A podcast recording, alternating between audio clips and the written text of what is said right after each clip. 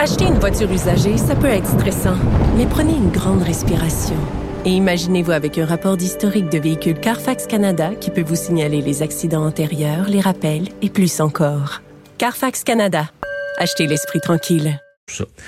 On va aller rejoindre notre cher collègue pour un peu plus de sourire, Sophie Durocher. Salut Sophie.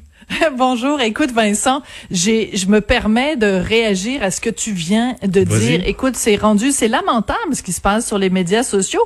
Puis écoute, c'est je voulais en plus te raconter ce qui ce qui est arrivé après le, le, le commentaire que j'ai fait, la chronique que j'ai faite avec toi un petit peu plus tôt cette semaine où je parlais de, de Lucie Laurier. Écoute, je me fais varloper sur les médias sociaux par les amis et les défenseurs de Lucie Laurier. Ils ont bien le droit, mais ils sont conspirationnistes comme elle. Et là, je me fais traiter de putain. Richard se fait traiter de pimp. Écoute, c'est hallucinant là, la violence des propos à mon à mon sujet. Je te lis juste un extrait, ok, si tu permets, de quelqu'un que je nommerai pas par charité chrétienne. Là, tu sais, je veux dire, c'est comme manifestement quelqu'un qui qui qui a pas les priorités au bon endroit. Il dit, je m'inquiète pour la putain du rocher, clairement jalouse de Lucie Laurier. Euh, elle dit, euh, euh, pas mal plus, les, les, discours de Lucie Laurier sont pas mal plus intéressants que la prostituée du rocher, son pimp Martineau. Ces deux-là représentent la putréfaction des fake news Cube qui essaye de museler les plus éveillés. De quoi ont-ils peur? De l'éveil du peuple? La façon dont Durocher et Martineau se comportent depuis le début de la pandémie nous fait réaliser à quel point ils sont hypocrites, imposteurs et menteurs. Et ils tentent de museler tous les autres. Et c'est quoi leur mandat? Discréditer les plus éveillés, connectés à la réalité. Donc, tu le savais pas, Vincent, mais toi, moi et Richard, on est impliqués dans un vaste complot pour museler des, des quelques élus quelques personnes seulement au Québec qui ont vu la lumière. Eux, ils savent, eux, ils ont la vérité. Puis nous, on est des suppôts de Satan, puis on essaye de les museler. C'est assez, assez spécial quand même.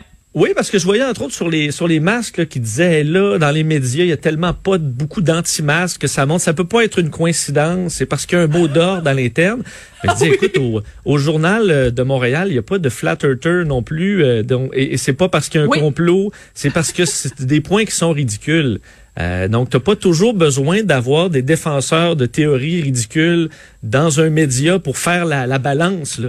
Euh, c'est parce que ben, on est dans des choses qu'on n'a pas besoin de défendre parce qu'on est ailleurs. Là. Euh, des gens qui ralentissent le groupe, on n'est pas obligé de leur faire un cours. Là. Ils iront faire leur devoir, puis après ça, ils reviendront dans les adultes. C'est ça, une information équilibrée, c'est qu'il y ait, mettons, des gens qui soient plus, euh, euh tu sais, mettons, en faveur de la CAQ, des gens qui sont plus pour les libéraux, des gens qui sont plus pour le PQ, des gens qui sont plus Québec solidaire. Ça, ça s'appelle une information équilibrée. Une information équilibrée, c'est pas des gens qui disent la Terre est ronde, puis des, à côté des gens qui disent la Terre est plate. Ben, d'ailleurs, Sophie, dans, dans, ceux qui, qui m'écrivaient sur, euh, sur, sur mon entrevue par rapport au Japon, la personne disait, là, c'est quoi cette manie de toujours nous comparer, jaillit ça, jaillit ça.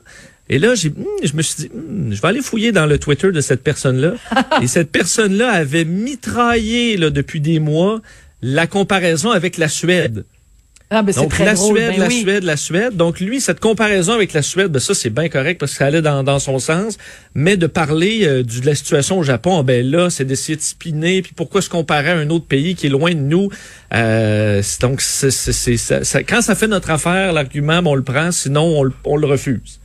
Ouais, écoute, c'est un peu décourageant, mais tu sais, c'est des fois quand tu regardes ça aller, tu te dis que finalement c'est pas si surprenant que ça quand euh, fait ses euh, ses fameux vox pop puis se promène dans la rue puis les gens savent même pas c'est quoi le nom du premier ministre ou ils savent même pas c'est quoi la capitale du Québec. Après, c'est pas si étonnant que ça que les gens soient pas capables de faire la différence entre la Chine et le Japon.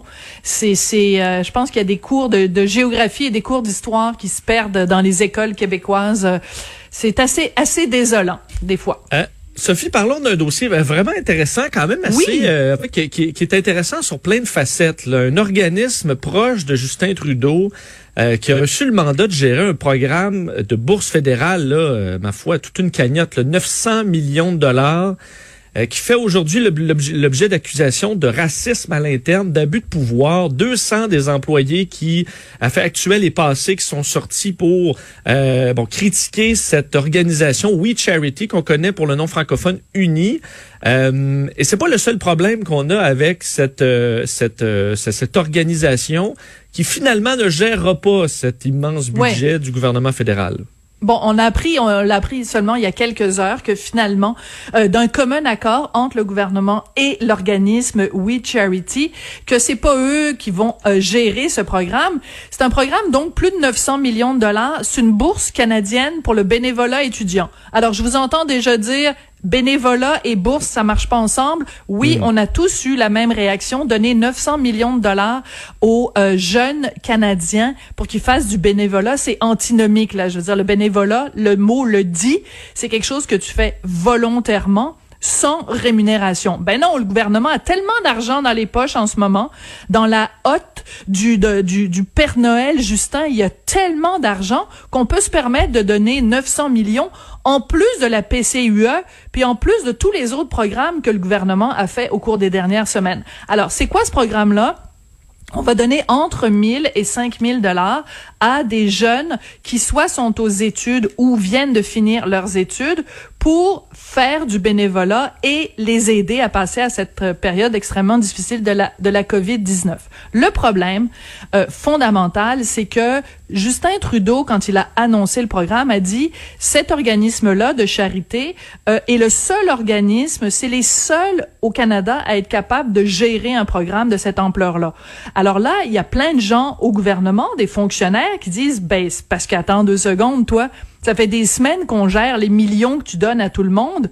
Pourquoi ce 900 millions de dollars-là, on serait pas capable nous-mêmes de le gérer? Ça, c'est le premier problème. Le deuxième problème, c'est que l'organisme lui-même, oui, tu l'as mentionné, il y a énormément de liens entre Justin Trudeau, sa femme, sa mère et cet organisme-là. Écoute, quand on va sur le site de Oui, on nous présente Sophie Grégoire Trudeau comme étant bien plus que l'ambassadrice de oui.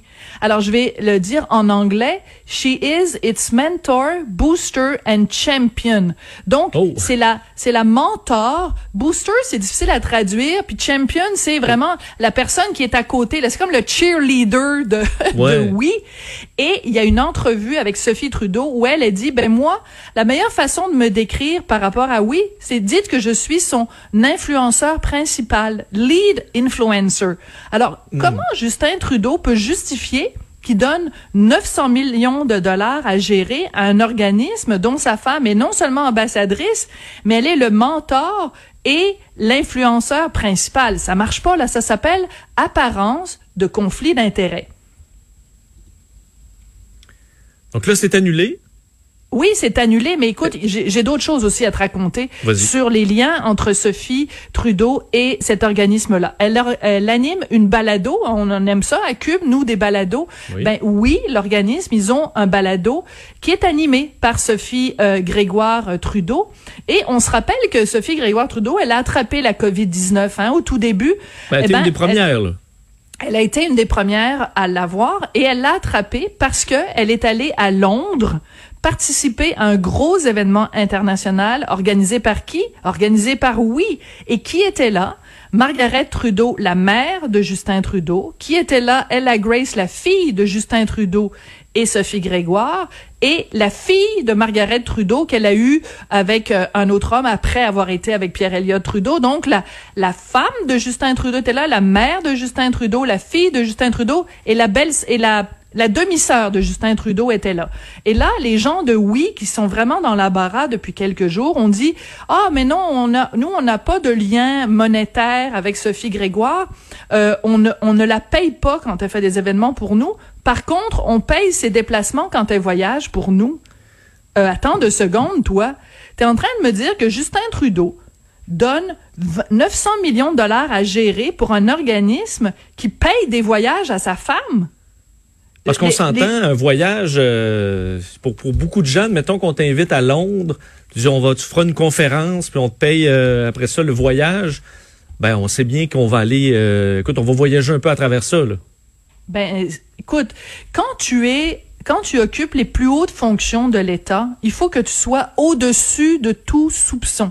Et c'est quoi les problèmes qui minent la crédibilité de Justin Trudeau depuis qu'il a accédé au pouvoir? Ce sont des problèmes d'éthique. C'est quand même la première fois dans l'histoire du Canada qu'il y a un, premier ministre qui a été blâmé à deux reprises pour des questions d'éthique par le commissaire à l'éthique. C'est quand même le gars qui a voyagé sur l'île privée de l'Agacan et qui s'est fait taper sur les doigts par le commissaire à l'éthique. Puis, un dernier lien que je veux faire entre Justin Trudeau et oui, quand il a gagné ses élections en 2015, le premier événement, sa première apparition publique qu'il a faite, c'était un événement de oui, et on nous a indiqué quand il a fait cet événement-là, qui était rempli de jeunes qui criaient Trudeau, Trudeau, on nous a dit c'est la quatrième fois qu'il participait à un événement organisé par oui, on appelle ça des We Days. Ben là, je trouve que ça fait beaucoup d'éléments, Vincent, là. Et, qui, et à quel point on s'entend pour une pour un, une, pour un organisme ou une organisation du genre est-ce que euh, l'argent là est bien dépensé quand tu promènes la, la, première dame canadienne un peu partout? Est-ce que les gens, est-ce que les foules se déplacent pour entendre Sophie Grégoire Trudeau et ensuite vident leur poche pour la fondation? Moi, j'ai, j'ai peux émettre certains doutes là-dessus. Là. Écoute, c'est vraiment, comme je te dis, dans la vie, il y a les conflits d'intérêts et les apparences de conflits d'intérêts. Et dans, quand tu es premier ministre d'un pays, tu dois te tenir loin de tout ce qui peut ressembler de près ou de loin à un conflit d'intérêts.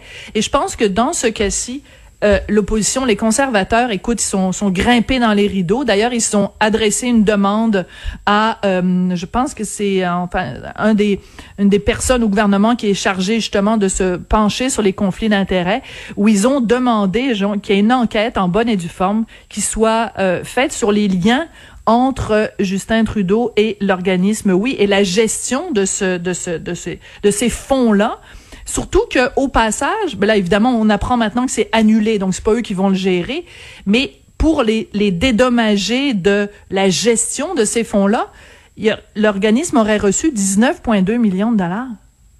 En excuse.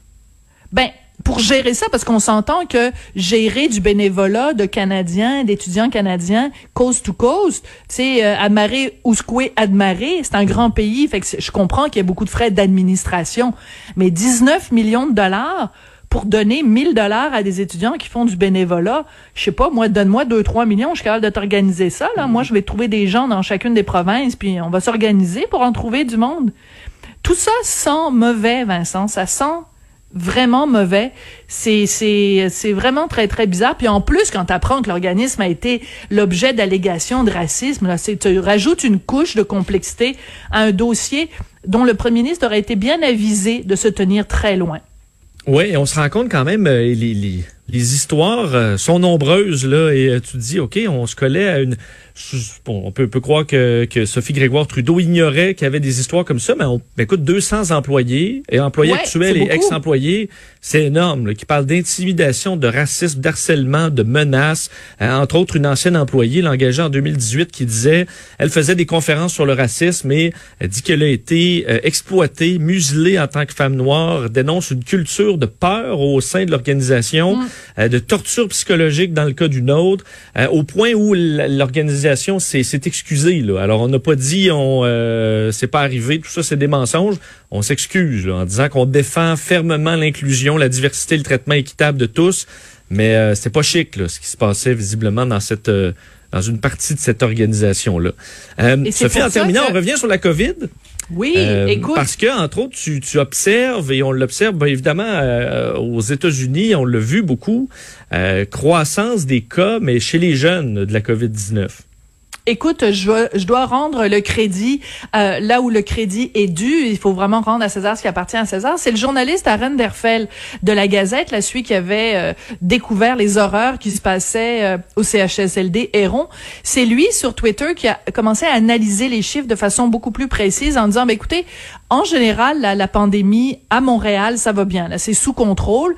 Par contre, il y a une nouvelle tendance qui est extrêmement dérangeante et très inquiétante c'est que les jeunes montréalais entre 20 et 29 ans sont maintenant au cœur de ce qu'on appelle la transmission communautaire. Et les chiffres qui sortent sont assez et donnent assez froid dans le dos. C'est que si tu calcules le pourcentage de la population du Québec des jeunes de 20 à 29 ans, c'est 12% de la population. Et pourtant, quand on regarde les nouveaux cas de COVID-19 à Montréal, c'est 25% des nouveaux cas qui sont dans la population des 20-29 ans. Et les chiffres qui sortent donnent froid dans le dos parce que depuis le 12 juin, il y a 180 personnes dans cette groupe d'âge-là qui ont attrapé la COVID. Et je pense que ça, ça pointe vers quelque chose qui est un phénomène qu'on connaît bien parce qu'on le connaît dans toutes sortes de niveaux. C'est que quand à cet âge-là, on s'en rappelle, hein, c'était pas il y a si longtemps que ça, Vincent, on se rappelle que quand on a, euh, quand on commence dans notre vie adulte, on a l'impression qu'il y a rien qui peut nous toucher.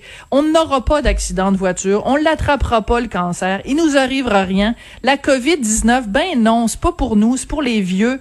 Et je pense que ce qui se passe au cours des dernières semaines, c'est qu'il y a un relâchement général dans la population, ça c'est clair, avec l'été, avec le déconfinement et tout ça.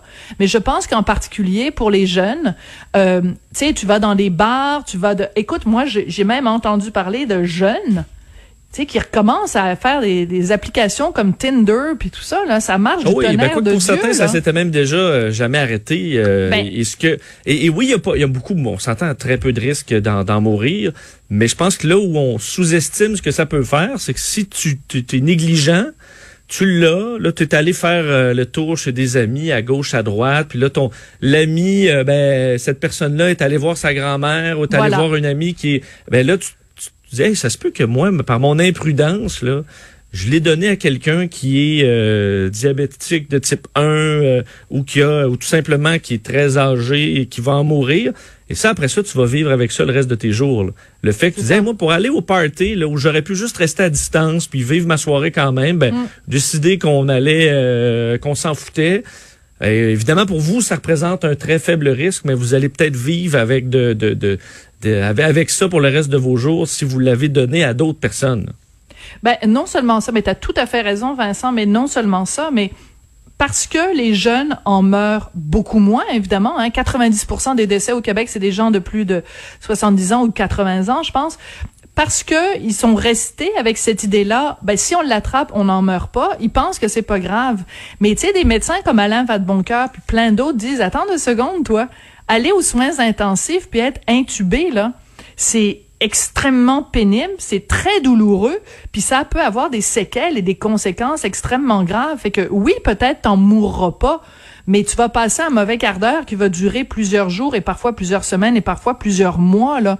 Donc, Aran Derfel a tout à fait raison quand il dit il faudrait absolument que le gouvernement qui, nous inonde de messages de toutes sortes fasse un message qui soit dirigé directement vers les jeunes, les 20-29 ans, pour leur dire attention, ne baissez pas la garde, ne, ne partez pas sur le party, s'il vous plaît, faites attention parce que ça pourrait avoir des conséquences extrêmement graves. Puis aussi, s'il y a plein de jeunes qui se retrouvent dans notre système de santé, ben c'est pour ça qu'on voulait aplatir la courbe, c'est que pour les gens, que tous les gens qui sont malades se retrouvent pas dans le système de santé en même temps. Fait que s'il y a une quantité effroyable de 20-29 ans qui se retrouvent dans les urgences des hôpitaux, ben on va revenir là où on était au mois de mars. Sauf qu'au lieu d'être des gens âgés, ça va être des jeunes. On sera pas plus avancé, il va falloir reconfiner, puis personne n'a envie de ça. C'est bien dit. Merci Sophie. Bon week-end. On se reparle euh, lundi. Merci beaucoup. Bye. salut, on vient.